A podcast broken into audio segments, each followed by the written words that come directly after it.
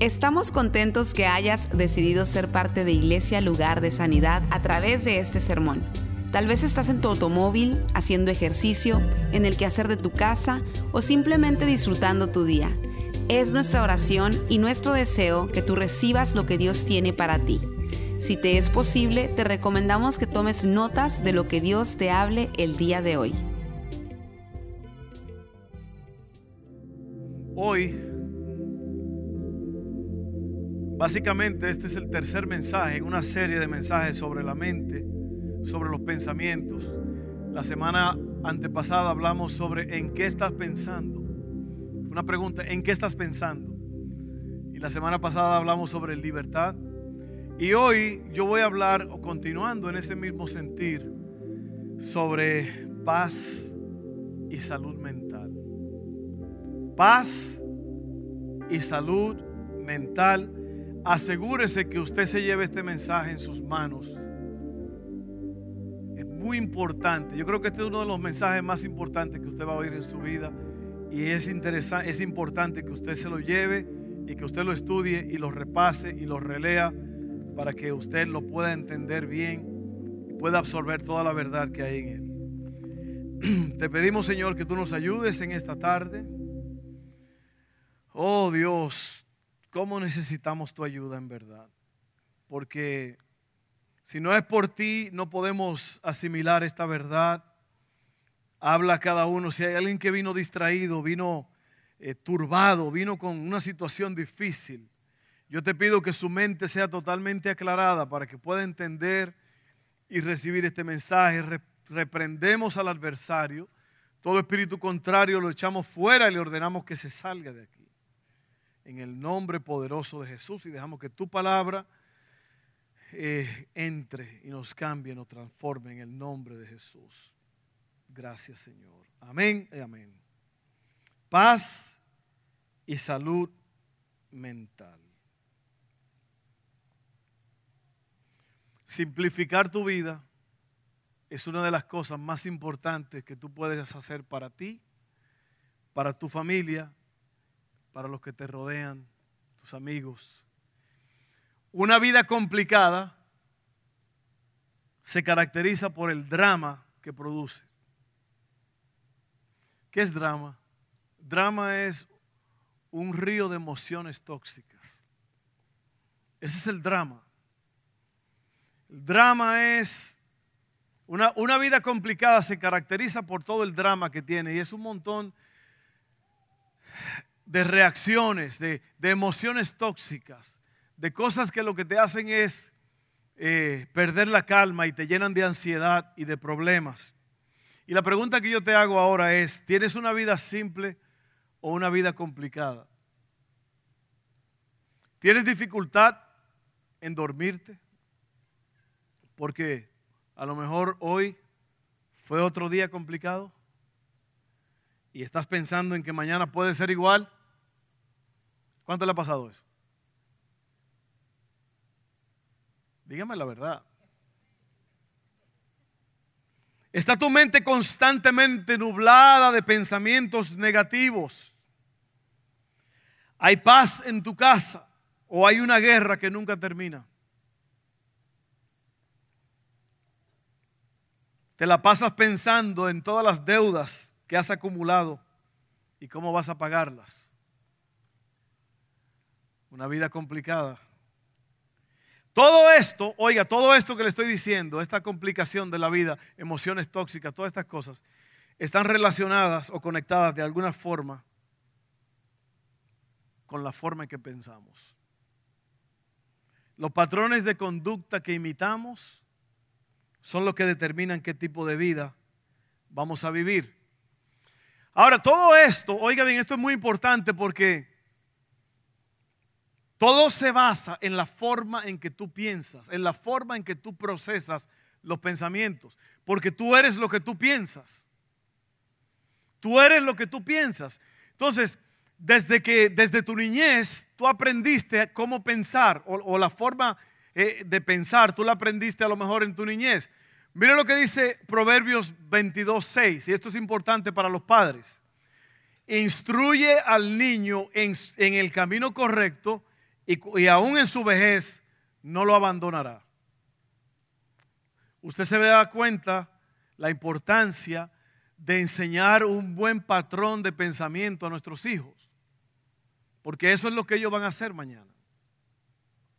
Romanos 12.2 dice, no se amolden al mundo actual, sino sean transformados mediante la renovación de su mente.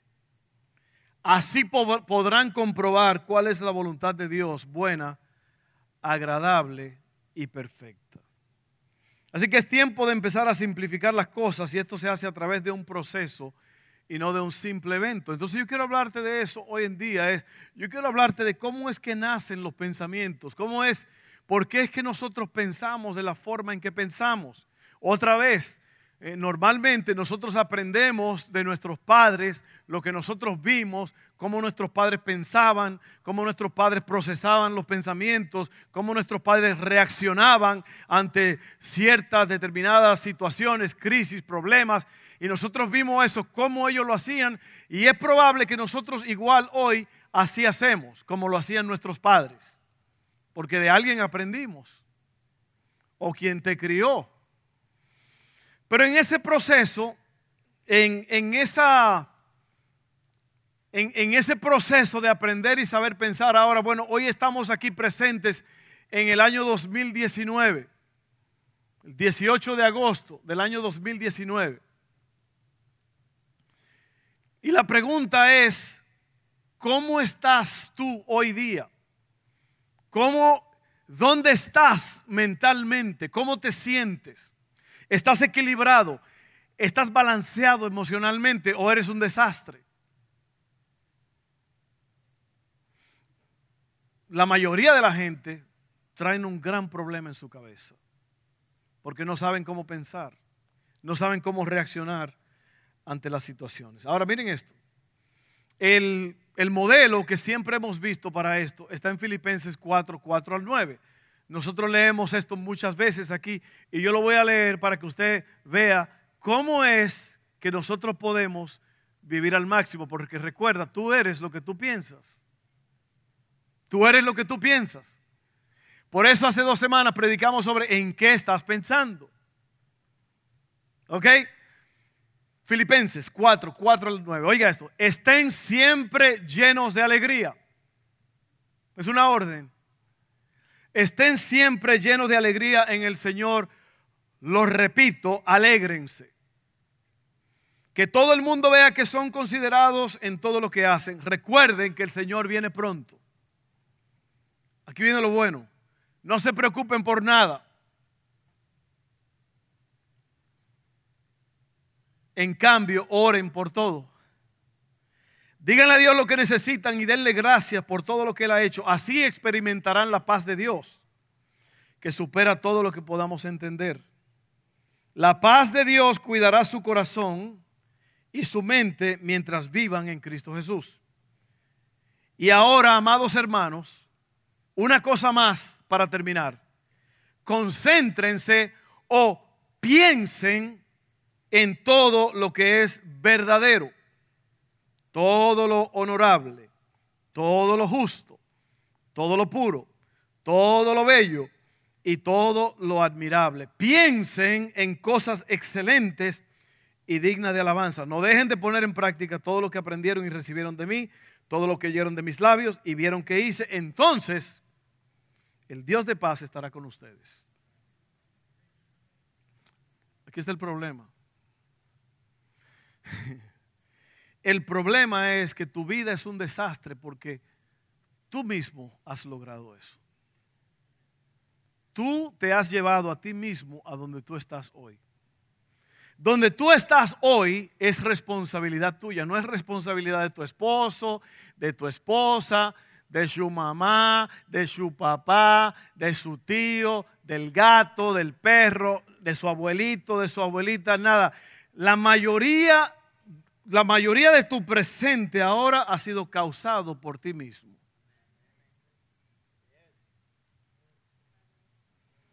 Tú eres el que se ha puesto a pensar tonterías. Tú eres el que ha dado riendas sueltas a pensamientos negativos. Tú eres el que te has dejado bañar de una nube de complicaciones. Tú eres el que te ha puesto a juzgar a las personas. Tú eres el que te ha puesto a condenar a las personas. Tú eres el que te ha puesto a poner en tela de juicio las actitudes de las otras personas. Tú eres el que te pasa creando sospechas de la gente. Y tú sospechas de tu esposo, sospechas de tu esposa, sospechas de tus hijos, sospechas del de la casa, sospechas del de afuera. Y te la pasas sospechando, meditando, tramando. Y tu mente se ha vuelto un desastre. Tú eres el culpable.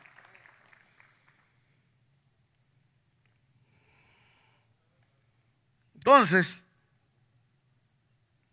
mire, yo le voy a decir algo muy importante, personal. Y yo espero, porque todo esto que yo estoy diciéndoles a ustedes es algo que, que, que yo he vivido, que yo he pasado por cosas. Cuando yo era jovencito, yo era una persona muy insegura porque yo tenía un padre alcohólico una, mi casa era muy complicada, muy disfuncional, a pesar de que mi mamá era una gran mujer de Dios. Pero yo creo que por eso es que cada quien tiene que hacer su papel bien en la casa, papá, mamá, los hijos, todos tienen que estar haciendo su papel bien para que, para que uno no eche a perder las otras manzanas. Amén. Oiga, hombre, si su trabajo es sacar la basura, saque la basura, no ande quejándose y dice otra vez a sacar la basura. No, sáquela con gozo, cante mientras la va sacando. Si el, tanque no tiene ruedas, póngale ruedas, haga lo que tenga que hacer. Cumpla su función en su casa y hágalo con alegría. Y yo tuve una, una niñez muy complicada y yo tenía mucho miedo. Yo tenía mucho miedo de jovencito, creciendo. Y en varias, en un par de ocasiones, yo me encontré pensando cosas que me metí a los sembrados, como dice un buen amigo mío por ahí. ¿Sabe que meterse a los sembrados es eh, hacer cosas que usted no debe de hacer? Mire, hay cosas que usted no tiene que saber ni entender. No trate de complicarse queriendo entender cosas que a usted no le ha dado, no se le ha dado entenderlas. Yo me compliqué de jovencito queriendo entender muchas veces esto o aquello. Después me pasó en la universidad. Quise entender cosas que yo no tenía que entender. Y luego me pasó otra vez. Y esa última vez yo fui atormentado tan grande en mi cabeza que yo tuve que tomar una determinación y decir, hasta aquí llegaste, mente. ¿Usted ha visto un anuncio que es de la, de la vejiga, del bladder? Que la vejiga tiene patitas y, y manitas y anda con la mujer agarrada de ella. ¿Lo ha visto? La vejiga, o sea, de donde se acumula el agua. Y esa cosa anda con la mujer para arriba y para abajo, porque la mujer tiene que ir al baño todo el tiempo. Hay gente que está enfermo de eso, que tienen que ir al baño todo el tiempo. Y, la cosita le hace así a la mujer, vámonos, corre. Y la mujer, la mujer no puede ser feliz porque siempre tiene que ir al baño. Hasta que un momento, la vejiguita esta la está jalando y la mujer le dice, no, no más. Eso fue lo que yo tuve que hacer con los pensamientos yo dije, ya. Y desde ese día, hace muchos años de eso, yo fui libre de toda opresión de los pensamientos. Yo tuve que decirle a mi cabezota, no vas a pensar ya más en tonterías. Y es lo que dice la Biblia en Corintios, hay que traer todo pensamiento cautivo a la cautividad. En otras palabras, usted tiene que filtrar lo que usted piensa. Y lo que usted piensa tiene que ser justo, puro, amable, bello, si hay algo digno de alabanza, digno de sabiduría, de, de excelencia, hágalo. Pero ¿sabe lo que pasa con nosotros? Nos ponemos a pensar disparates. Nos ponemos a pensar el ¿y qué si? ¿Y qué si esto? ¿Y qué si aquello? Y la gente le está dando vuelta a esas ruedas de la cabeza todo el tiempo. Así que tú tienes que matar los pensamientos que no sirven. ¿Por qué somos tan masoquistas? ¿Usted sabe lo que es un masoquista? Uno que le gusta sufrir.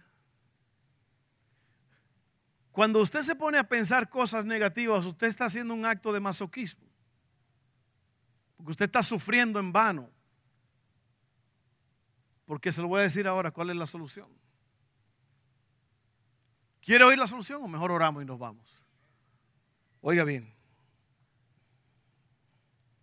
la salud mental, la salud mental comienza con un verdadero conocimiento de Dios y estar conscientes de nuestra identidad como hijos de Él. ¿Usted quiere ser sano? Saludablemente, ¿Usted quiere ser saludable en su mente?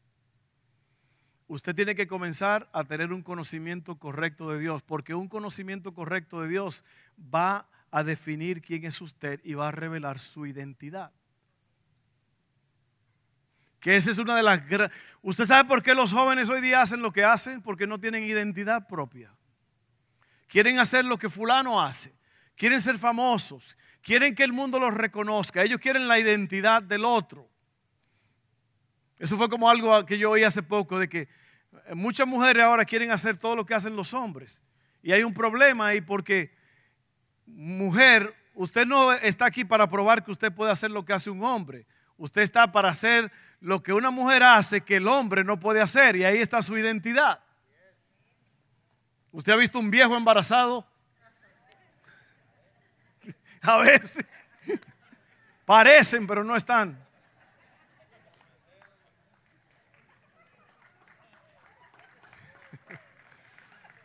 Como un niño que vio un coronel allá del ejército en mi país con la barrigota así, le dijo, oiga, cuando dé a luz da un perrito. ¿eh?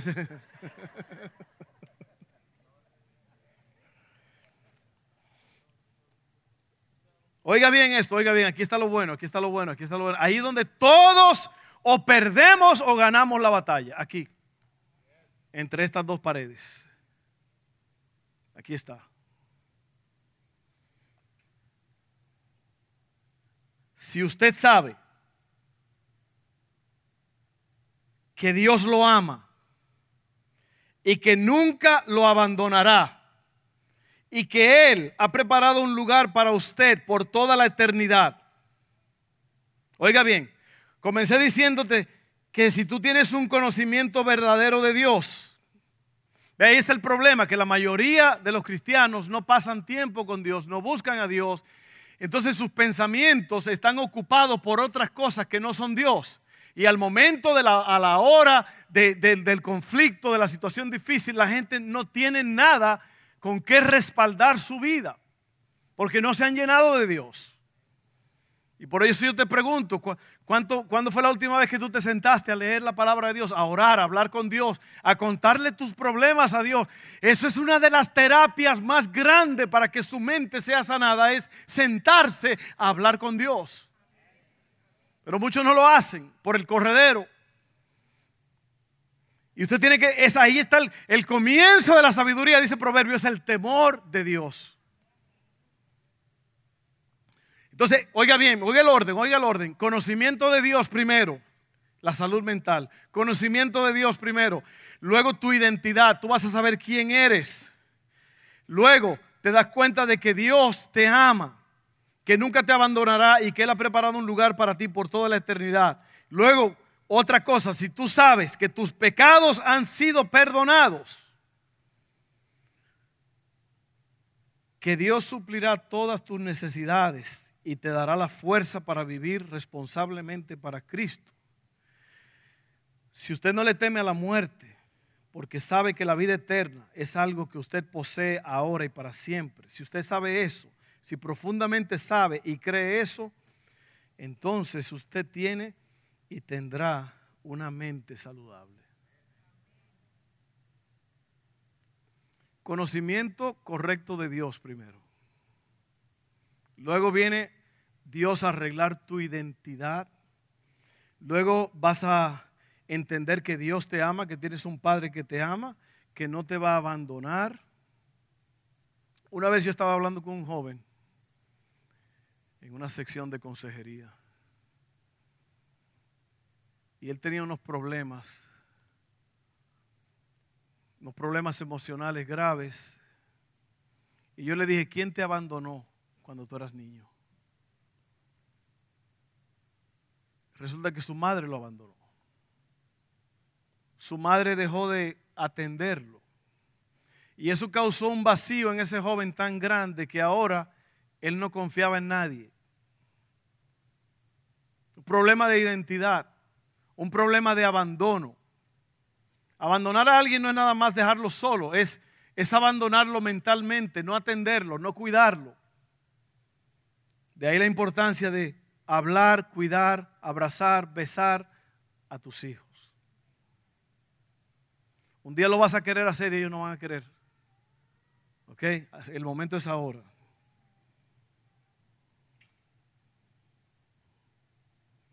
Oiga bien, oiga bien esto. Si tú sabes que tus pecados han sido perdonados, esa es una de las crisis más grandes. ¿Usted sabía que hay un, hay un fondo que tiene el gobierno federal de los Estados Unidos? Un fondo donde la gente con, con mala conciencia manda dinero.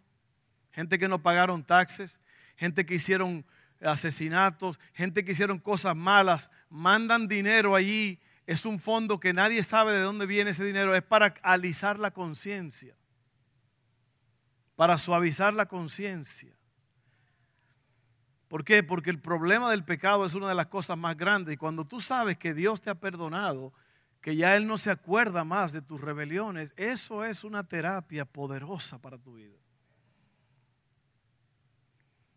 Y si tú sabes que Él va a suplir tus necesidades, si tú no le temes a la muerte porque sabes que ya Dios te ha dado la vida eterna con Él para siempre, yo leí algo muy especial que me gustó mucho de un doctor que tenía a su paciente allí. El paciente estaba muy, muy nervioso porque le quedaban pocos días de vida.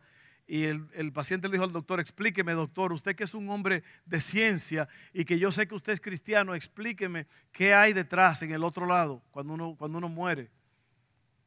Y el doctor le dijo, yo no sé. ¿Cómo que usted no sabe? ¿Cómo es posible que usted siendo un, erudito en la ciencia y, un científico y, un hombre de Dios, cómo que usted no sabe eso? Y en ese momento algo empezó a rayar la puerta, algún sonido en la puerta del consultorio, estaba cerrada y el doctor se paró y abrió la puerta y estaba el perro del, doctor y cuando el perro lo vio se le tiró encima. Y el doctor lo abrazó y esto y que... Y el doctor le dijo al hombre, te voy a explicar, ah, con lo que pasó aquí, te voy a explicar lo que tú querías oír. Este perro mío, él nunca había estado en este consultorio. Él nunca había venido aquí a mi clínica. Sin embargo, alguien lo trajo y él oyó mi voz. La puerta estaba cerrada. Él no sabía lo que había del otro lado de la puerta, pero él sabía que su maestro, su dueño, estaba del otro lado. Y eso fue lo que importó.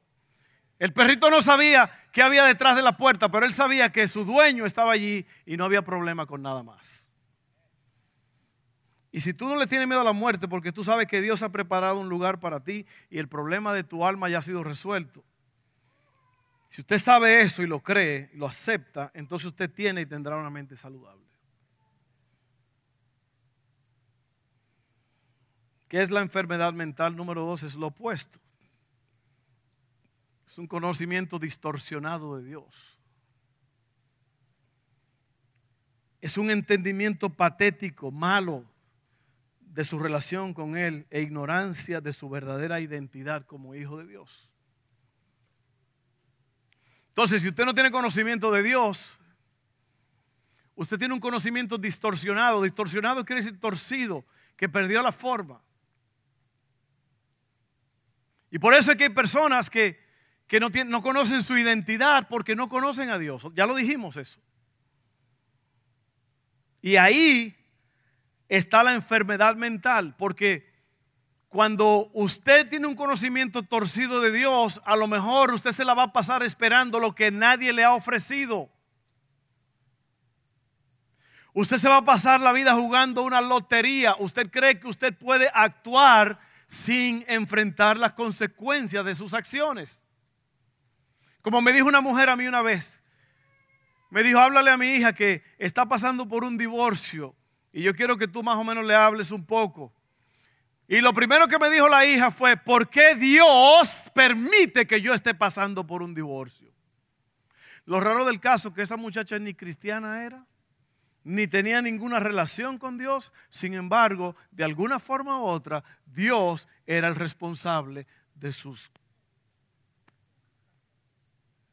de su mente torcida. Por eso es que la gente pregunta, ¿y si Dios es bueno, por qué los niños tienen hambre? ¿Y si Dios es bueno, porque hay terremotos? ¿Y si Dios es bueno? Eso es un conocimiento patético, torcido de Dios. ¿Por qué tú no dices, como Dios existe y yo soy hijo de Él, vamos a ir donde está la crisis, vamos a ir donde están los huérfanos, vamos a llenar las necesidades, vamos a hacer algo por alguien? ¿Se da cuenta? Hay una diferencia en eso. Hay personas que siempre están preguntándose las preguntas más necias que en verdad no tienen respuestas. Eso es una enfermedad mental. Ahora, número tres, un encuentro con la verdad. La Biblia nos instruye que busquemos y conozcamos la verdad. Juan 8:32, ustedes lo conocen, conocerán la verdad y la verdad los hará libres. El poder del cristiano se encuentra en la verdad. Nosotros ya poseemos el poder que necesitamos porque estamos en Cristo. El problema es que no lo vemos ni lo creemos. En contraste, el poder de Satanás se basa en la mentira. Y una vez que descubres y expones esa mentira, el poder se rompe. Ahí está, un encuentro con la verdad. Y número cuatro y último punto es este, el proceso para la salud mental. Comienza con asumir nuestra responsabilidad ante Dios. Estas son las cosas que nos hacen libres. Es lo que usted renuncia. Usted sabe que usted tiene que hacer un acto de renuncia con su boca. Usted tiene que renunciar las cosas que en un tiempo poseyeron su vida. Usted tiene que ser un... Por eso es que la oración de fe para obtener la vida eterna es una confesión. Dice, con la boca confiesas y que con el corazón crees. Usted dice la Biblia que el poder de la vida y de la muerte están en la lengua.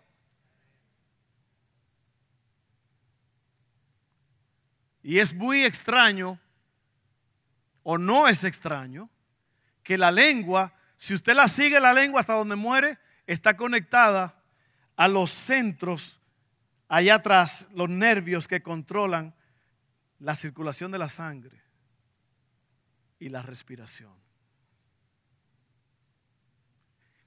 El poder de la muerte y de la vida está en la lengua. Es lo que usted renuncia. Usted no puede vivir atado a lo mismo de antes, a las cosas que te ataron, a las relaciones que te ataron. Hay personas que están atados, enviciados, adictos a una mujer, a un hombre, a una relación y no pueden despegarse. Y esa persona es el, lo que causa el fracaso, pero aún así la gente no se despega de eso. ¿Sí o no? Es lo que usted renuncia. Es lo que usted confiesa. Que usted confiesa con su boca. Es lo que usted abandona. Es, lo, es a quien usted perdona. Y es la verdad que usted cree y en la cual está firme lo que lo hace libre. Es lo que usted renuncia. Es lo que usted confiesa.